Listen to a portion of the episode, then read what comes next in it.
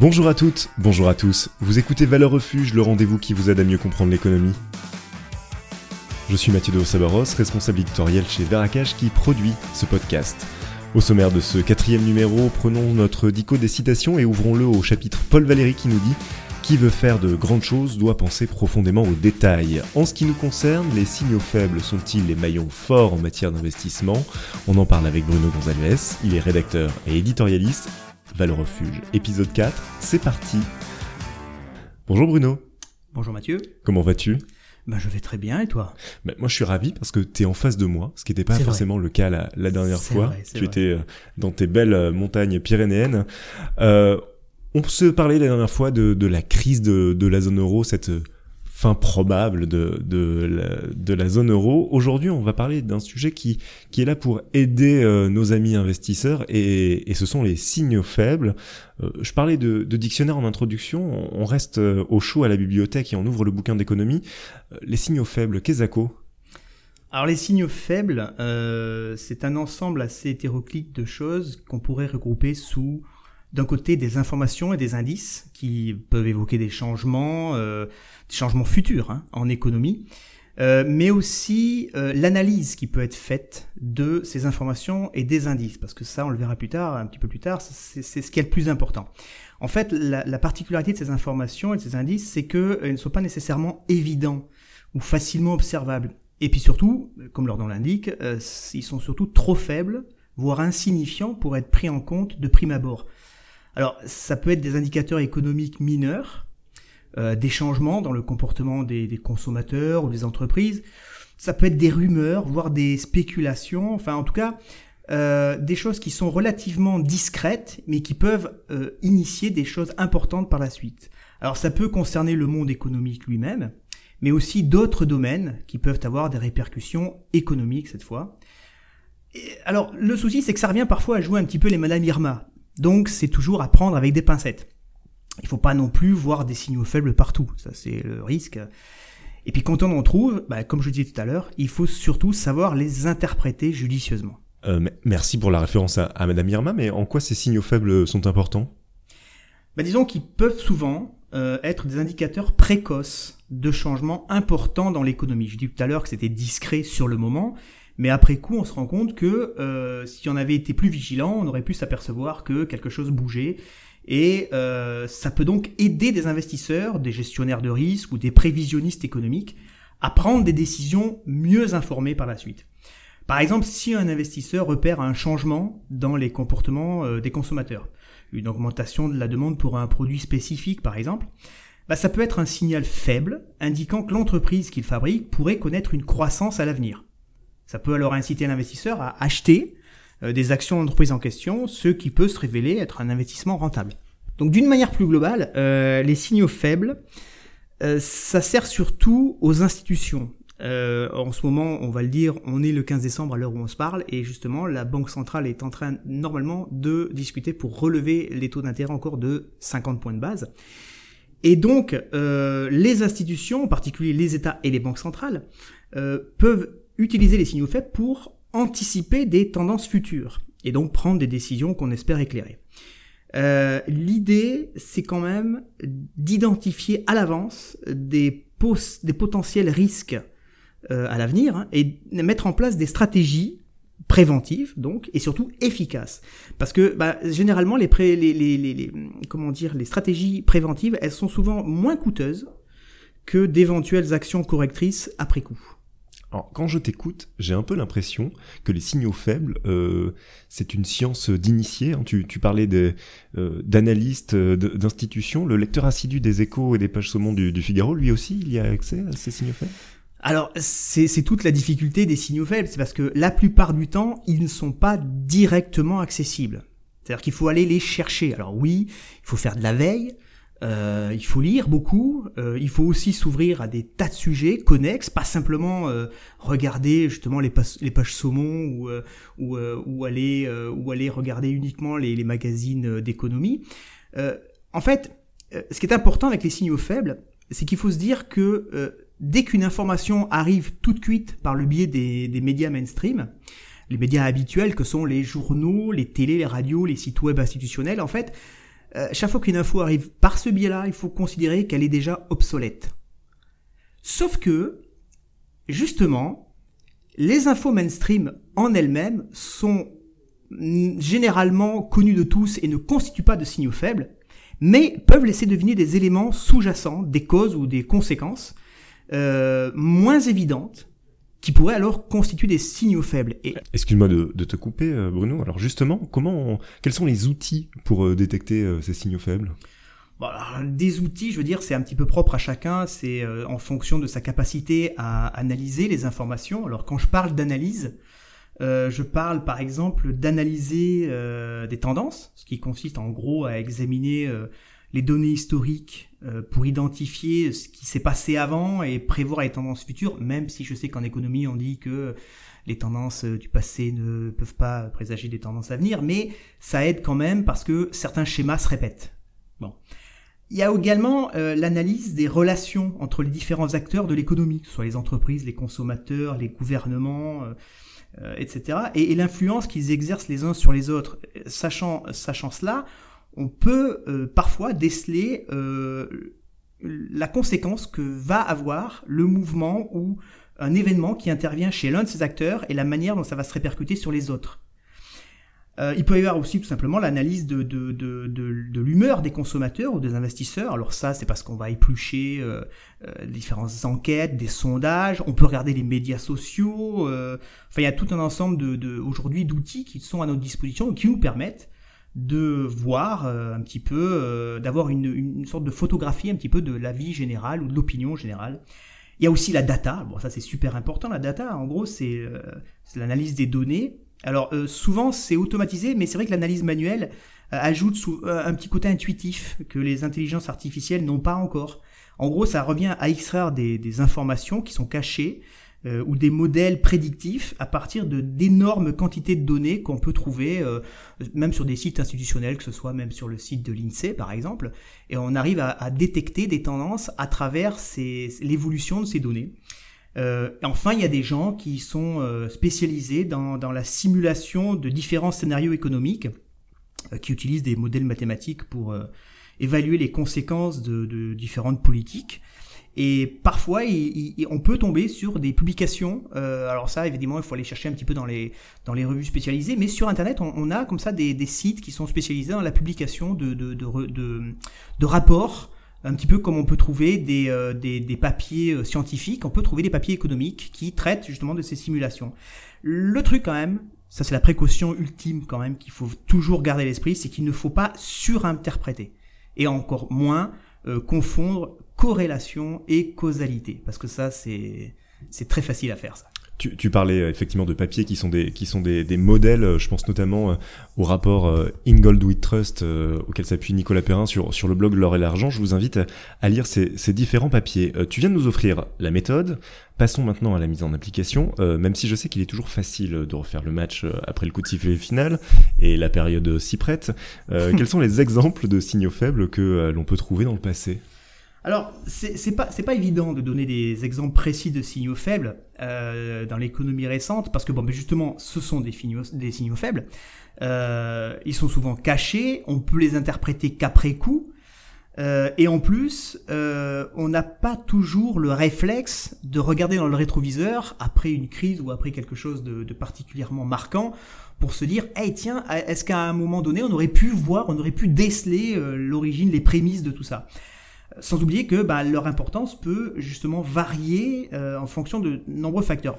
Néanmoins, on peut quand même, euh, on peut quand même citer quelques exemples de signaux faibles, mais euh, plus particulièrement des signaux faibles qui n'ont pas été pris en compte autant qu'ils auraient dû, l'être. par exemple, tout le monde se rappelle de la crise des subprimes en 2008.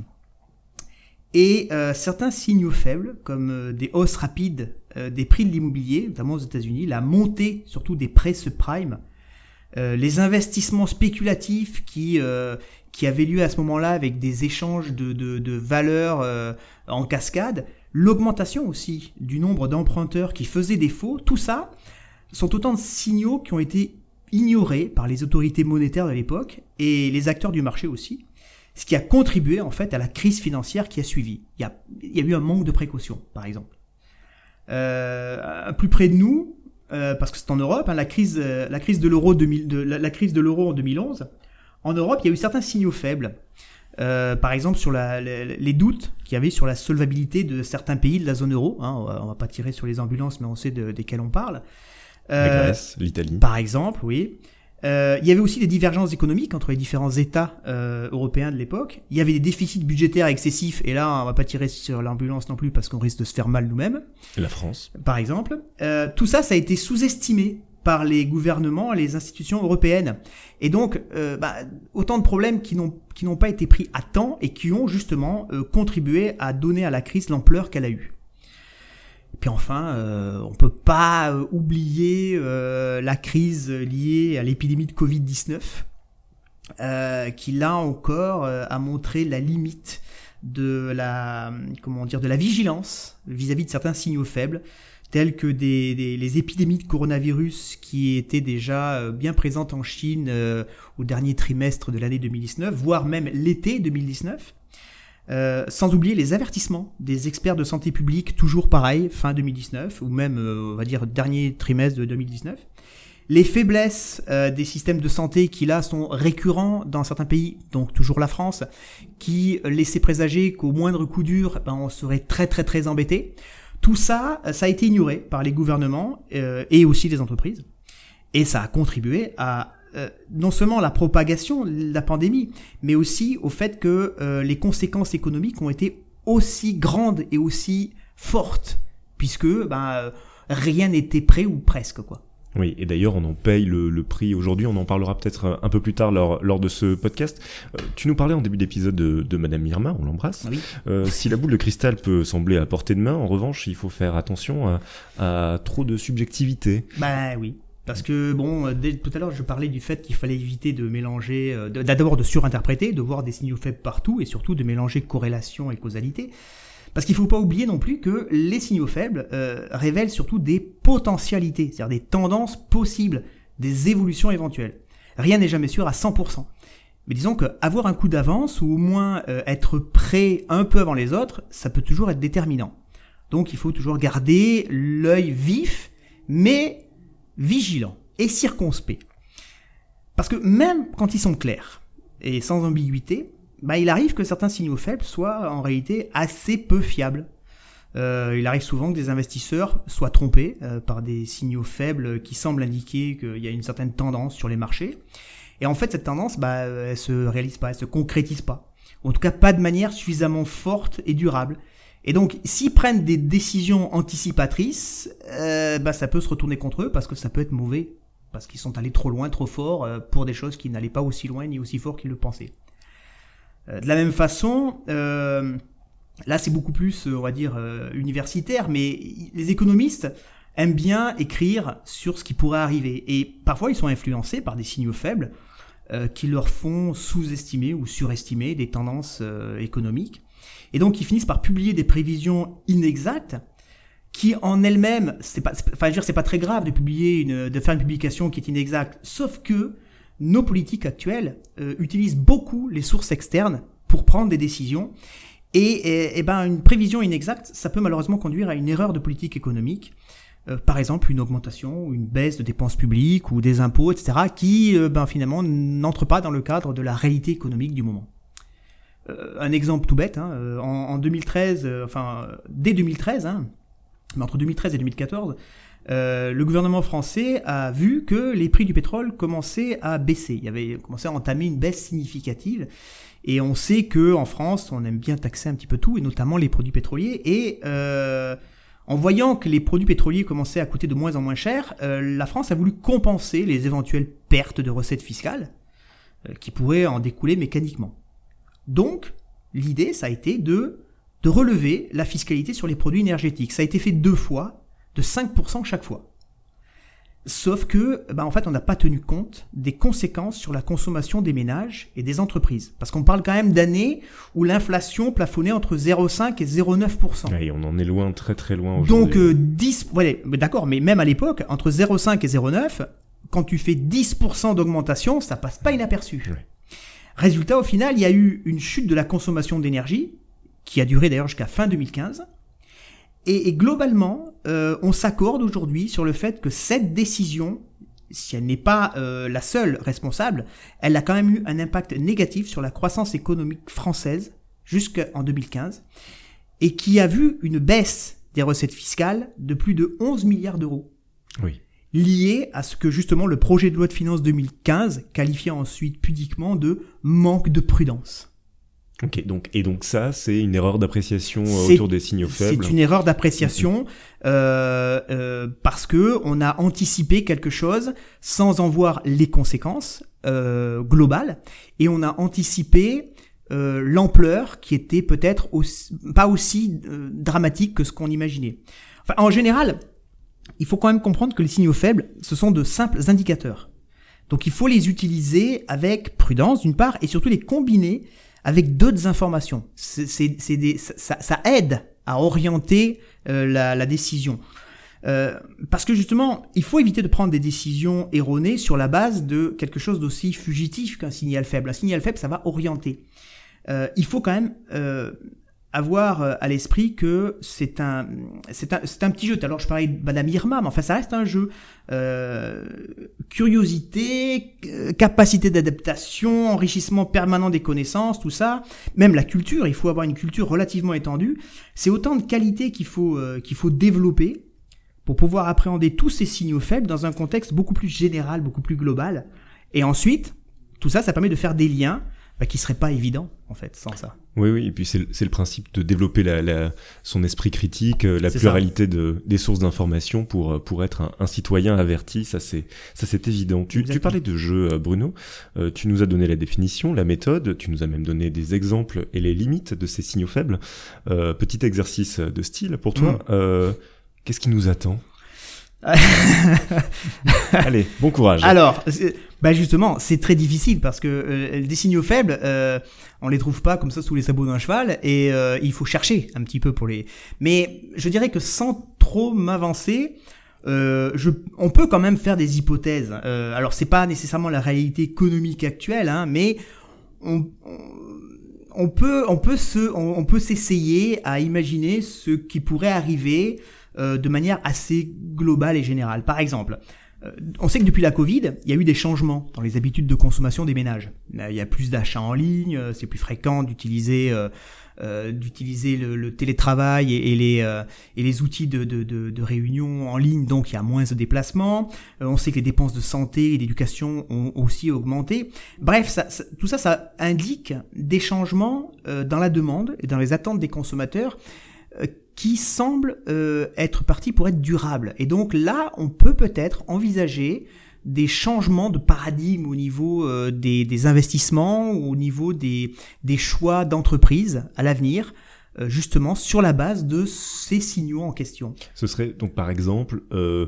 euh donc la démocratisation du flex office et donc moins d'investissement immobilier pour les entreprises. Par exemple, par exemple. Et donc euh, potentiellement la baisse des rendements pour certains certaines SCPI. Ça, alors des SCPI qui sont spécialisés dans l'immobilier de bureau, oui, mais c'est vrai que en contrepartie, les SCPI qui sont spécialisés dans l'immobilier logistique. Oui là où il y a effectivement euh, besoin actuellement de plus de, de, de, de dépôts de marchandises pour les transports, pour, le, pour la vente en ligne, bah en fait, euh, une SCPI aujourd'hui qui arriverait à, à, surfer un petit peu sur toutes les tendances pourrait euh, compenser une baisse des revenus liés à l'immobilier de bureau par une augmentation des revenus liés euh, bah, la, la, plus grande demande en immobilier, euh, comment dire, logistique. On, a d'autres exemples là de signaux faibles qui euh, pourraient nous indiquer un avenir proche euh, Alors, des, des, exemples concrets, je sais pas, mais en fait, on, en fait, ce qu'il faut voir, c'est surtout il, il faut se, il faut s'intéresser au, au, à ce qu'on appelle les indicateurs avancés, c'est-à-dire euh, les enquêtes auprès des entreprises, euh, les, les, ben, les données sur les permis de construire. Tout à l'heure, on parlait d'immobilier, hein, euh, les ventes de voitures, tout ça, qui en ce moment sont pas extraordinaires et, qui d'ailleurs euh, sont dans une espèce de, de, de paradoxe où on a l'impression que c'est c'est plus cher d'acheter une voiture d'occasion qu'une voiture neuve aujourd'hui. Enfin, c'est c'est plus compliqué en tout cas. Euh, tout ça, ça peut fournir aussi des, indications précoces sur les tendances économiques à venir. Et euh, euh, je, je, peux, je vais pas dire là, ici, maintenant, euh, dans quelle direction, mais enfin, je veux dire, si on fouille de ce côté-là, on peut trouver des informations qui peuvent être pertinentes pour, pour, se, pour se positionner à l'avenir. Euh, il y a aussi euh, un certain nombre de... Alors ça c'est un peu plus compliqué parce que on peut effectivement avoir des rumeurs. Alors les rumeurs toujours, on sait ce ah, que c'est. Bah oui, je sais, c'est moche, mais mais des rumeurs sur les marchés qui qui alors c'est toujours, c'est toujours là aussi un petit peu compliqué, mais il y a effectivement des rumeurs qui peuvent être diffusées par les médias sociaux, les blogs, les forums, etc. Mais euh, au-delà des rumeurs, euh, on va dire euh, strictement individuelles et contestataires et, et que qu'on voit bien et qu'on croise régulièrement à longueur de réseaux sociaux, c'est surtout en fait un ressenti général et une, une façon de, de, de réfléchir, une euh, une, on va dire une, un instantané de la société qui est intéressant à détecter dans toutes ces, euh, dans toutes ces manifestations euh, d'opinion. Et ça peut influencer justement les perceptions des investisseurs et des consommateurs sur les entreprises, les secteurs ou les produits à privilégier ou au contraire à euh, dont il faut peut-être s'éloigner. Euh, ça, c'est le choix de chacun. Hein. En tout cas, ce qui est là, ce qui est sûr, c'est que, et à plus forte raison sur le dernier point concernant les rumeurs, hein, toutes ces infos euh, sont à prendre avec énormément de prudence. Parce qu'elles sont toujours susceptibles d'être euh, d'abord d'être mal interprétées, hein, on peut mal les comprendre, hein, mais surtout les informations elles-mêmes peuvent avoir été déformées par le média dans lequel ça a été publié, parce que mal comprise, parce que résumée ou mal résumée, mais ça peut aussi avoir été amplifié parce que ça, c'est dans l'intérêt de celui qui le publie d'amplifier ou en tout cas de déprécier une information. Ça peut également être détourné de son sens premier. Ça faut pas l'oublier. Et puis surtout, malheureusement, parce que ça, c'est bon, ben c'est l'humain est ainsi fait, ça peut être euh, manipulé à des fins de désinformation. Et malheureusement, un grand nombre d'échecs aujourd'hui que l'on peut rencontrer lié à une interprétation des, signaux faibles a souvent été lié à la justement à la, non pas à la mauvaise interprétation des signaux faibles, mais à la prise de signaux faibles qui étaient euh, manipulés pour donner une information erronée de la situation. Et j'invite euh, nos auditeurs à aller lire ton papier sur le blog de Veracage qui parle de l'excès d'émotions dans les investissements et des risques que cela peut représenter. Merci beaucoup euh, Bruno. Bah, je t'en prie. Euh, c'était donc Valeur Refuge, le podcast lié à l'identification des, signaux faibles. On se retrouve très bientôt, je l'espère. Ben, j'espère aussi, très bientôt. Valeur Refuge, c'est terminé pour aujourd'hui. J'espère que ce numéro vous a plu. N'hésitez pas à le commenter sur vos réseaux sociaux, à créer le débat. Nous, on se retrouve très bientôt. Salut